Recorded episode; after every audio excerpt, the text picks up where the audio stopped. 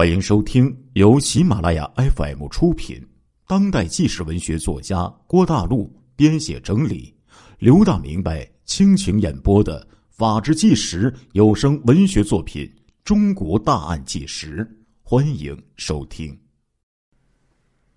山东省一个死刑犯呢，在押赴刑场执行枪决的过程当中，表现出了极为反常的现象，这引起了。监督执行死刑的助理检察员的注意，经过再三的审问该犯人，助理检察员断定，这起案件很可能是一起错案，于是执行死刑的命令就被暂缓执行。调查小组秘密出动，最后案情终于露出了庐山真面目。欢迎。各位听众朋友，收听由刘大明白为您讲述的《中国大案纪实之一九五五年建国后第一起在监督执行死刑中平反的冤案》。这个案子啊，可不是虚构的情节，而是五十多年前的，应该说六十多年前的一起真实的旧案了，并且呢，因为是我国解放后第一起在监督执行死刑中平反的冤案，而被载入了史册。这个怎么叫叫做被执行死死刑过程当中被这个平反呢？就相当于啊，这个死刑犯已经被枪啊顶到脑袋上了，枪子儿就要打进脑袋之中了。这一刻，他的生命发生了奇迹，发生了一个翻转。怎么回事呢？呃，老刘呢在这里给大家讲那么一讲。话说，在一九五五年十二月三十号，山东省郊县呢。人民检察院助理检察员刘明志接到了一个命令，说呢，由院党组决定啊，由他负责监督，对一个杀人犯安乐三执行死刑。这一天上午啊，天气阴沉，刺骨的西北风夹杂着零星小雪，卷起了一阵阵的尘土啊。刘明志深知啊，这个任务执行起来可并不轻松啊。万一在执行死刑中发生意外，那是有负党和人民的重托呀！他胡乱了，扒拉了几口饭，便和民警杨成吉等人一起呢，就拥着犯人上路了。按照原定的计划，会将死刑犯安乐三押到郊县十六区的张样村，召集群众举行公审大会，宣判犯人罪行之后。就地枪决。郊县呢，这个县城呢，距离十六区大概有四十公里左右的路程。由于这个死刑犯安乐三此时还不知道自己就要被枪决呢，一路上态度啊是老老实实的。刘明志和民警们呢，没有遇到什么麻烦。到了中午，到达了十六区地界。当押解人员来到区公所驻地。大诸葛村时，街上啊，陆陆续续就开始跟随一些看热闹的群众了。为了防止意外的情况发生，两位民警呢就靠上前，就把这个犯人给抓紧了。这个时候，死刑犯安乐三就有一些感觉到了，今天这是要对我下手啊！吓得两腿一软，瘫倒在地。不顾民警们的呵斥，声嘶力竭的大声喊道：“快，快给我来一个痛快的！”民警们这时候只好拖着这个已经软腿的安乐三继续往前走了。走了一段路啊，对面哎走过来一位老人，安乐三抬头一看，突然跪倒在地上，哭喊起来：“救！我是安乐三！”我死的好冤呐！我死后叫我儿子上北京去给我伸冤呐！说完，趴在地上呜呜的就哭了起来。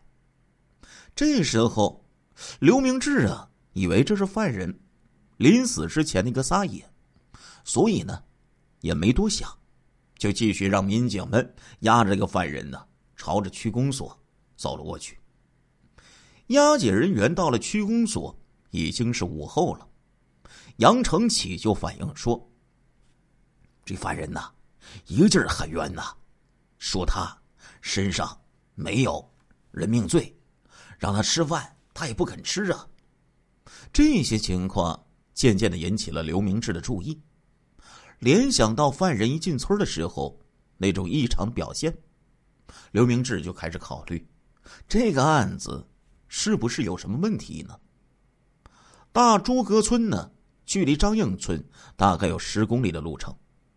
当押解人员走到张应村之后呢，安乐三这时候拼命的就挣开民警的手，扑通一声跪在地上，仰天呐哀嚎说道：“老天爷呀，您老人家显显灵吧，救救我吧！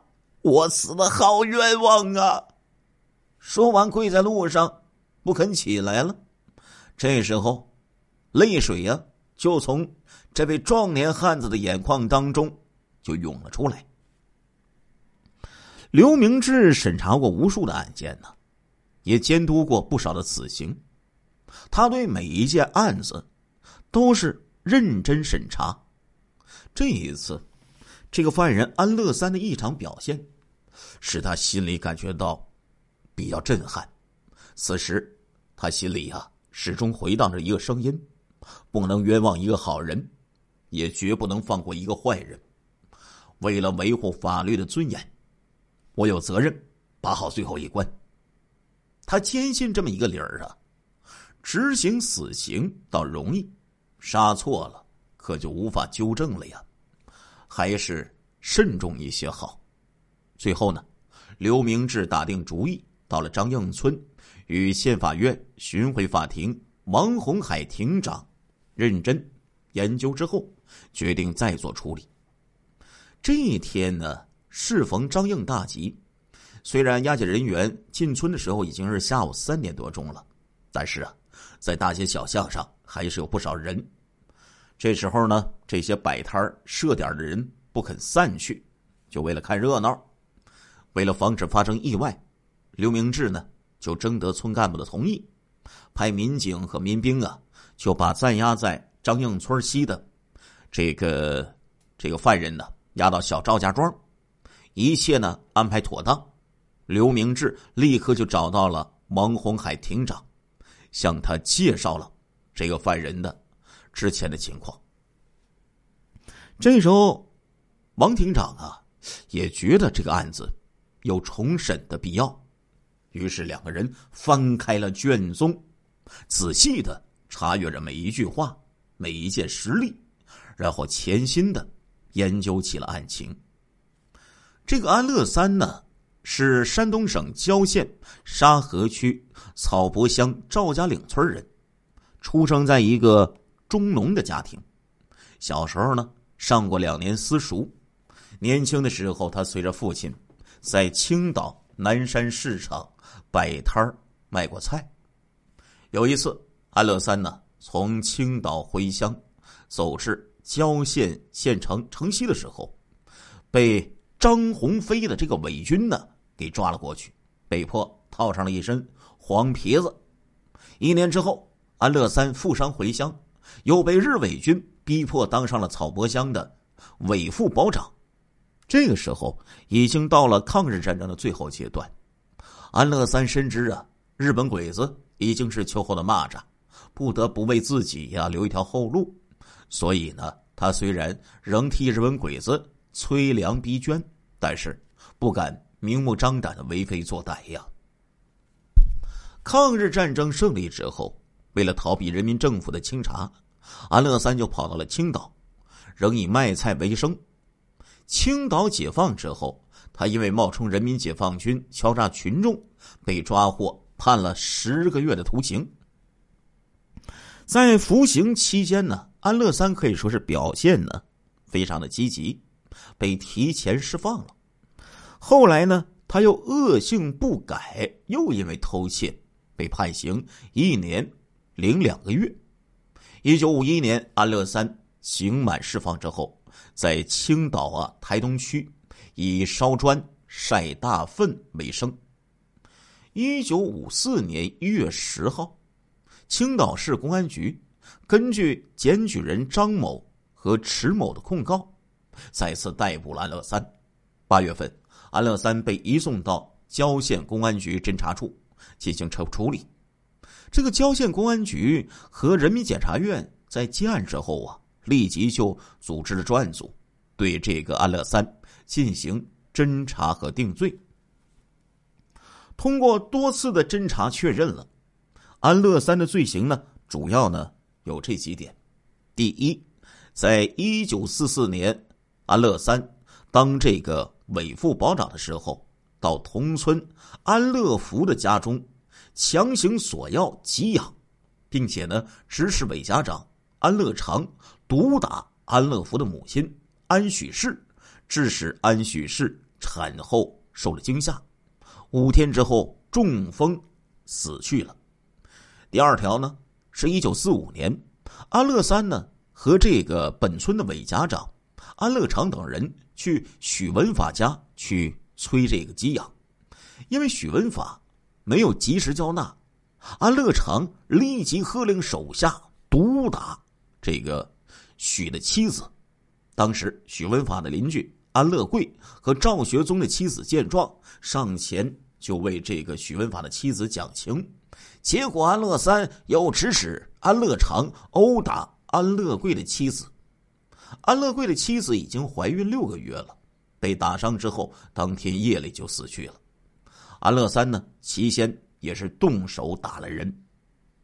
这时候呢，还有第三条，在一九四一年和一九四二年，安乐三先后就与这个匪军刘云姿等人抢走群众的耕牛三头、毛驴一头，哎，这也是其中的一条罪项。第四呢，这个安乐三呢，在伪军团部当司务长的时候。为了强行勒索给养，曾经逼走王树贤等三人，还霸占了王树贤等人的两亩多耕地，又借抽壮丁敲诈本村的安乐信、安祥奎等两千多块钱。另外，安乐三还在青岛市农山农贸市场里偷菜十次，每次大约十斤。哎，这就是所列出的安乐三所犯的这些。犯罪事实。一九五五年三月，郊县的人民法院报经胶州地区中级人民法院复核，山东省高级人民法院进行批准，判处杀人犯安乐三死刑，剥夺政治权利终身。刘明志还有王洪海两个人就重新翻阅了这些案件的卷宗，仍然没有发现什么问题呀。这看起来。罪证确凿，这安乐三确实是犯了很多的罪行啊。刘明志建议呢，当夜再一次审讯这个犯人。这时候，王洪海呢就表示同意了。于是，刘明志叫民警就把这个犯人押到了大队部的办公室，几个人开始连夜的进行审讯。安乐三绝望的哭嚎着。刘蒙刘明志啊，开门见山的就说：“安乐三，你呀也不用哭，也不用闹，我现在呢向你宣布，根据你所犯的罪行，明天就要处决你，这是你罪有应得的。”安乐三听到这里，擦了一把眼泪，赶紧抬头就问刘明志：“领导，在我临死前，政府让不让我说话呀？”刘明志告诉他说：“在执行前，政府是允许犯人说话的。”安乐三一听，就说出了如下的情况：有一次，公安局的张长官，他押着我到俺村跪着向群众坦白认罪。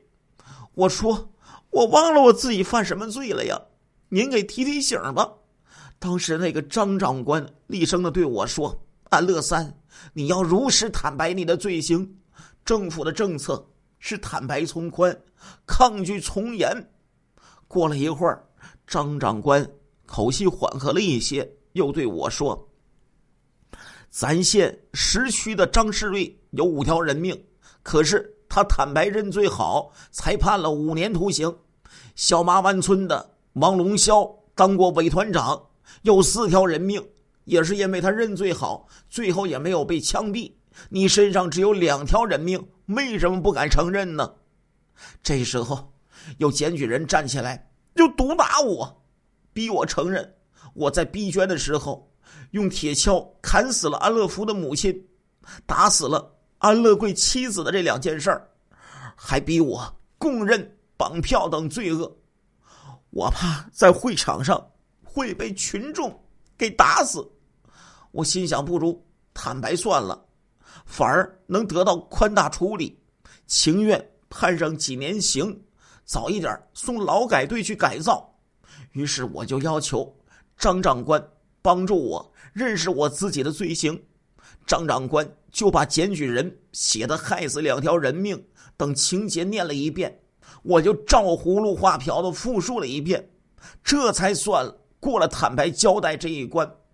其实我根本没有这些罪行，领导，我只是想赚一个坦白从宽，让政府从宽处理我。没想到现在要杀了我，那几个检举我的人以前都和我有仇，解放前还打过官司，怎么能？光信他们的话呢？亲爱的听众朋友们，这一集的《中国大案纪实》播送完了，感谢您的收听，我们下一集再见。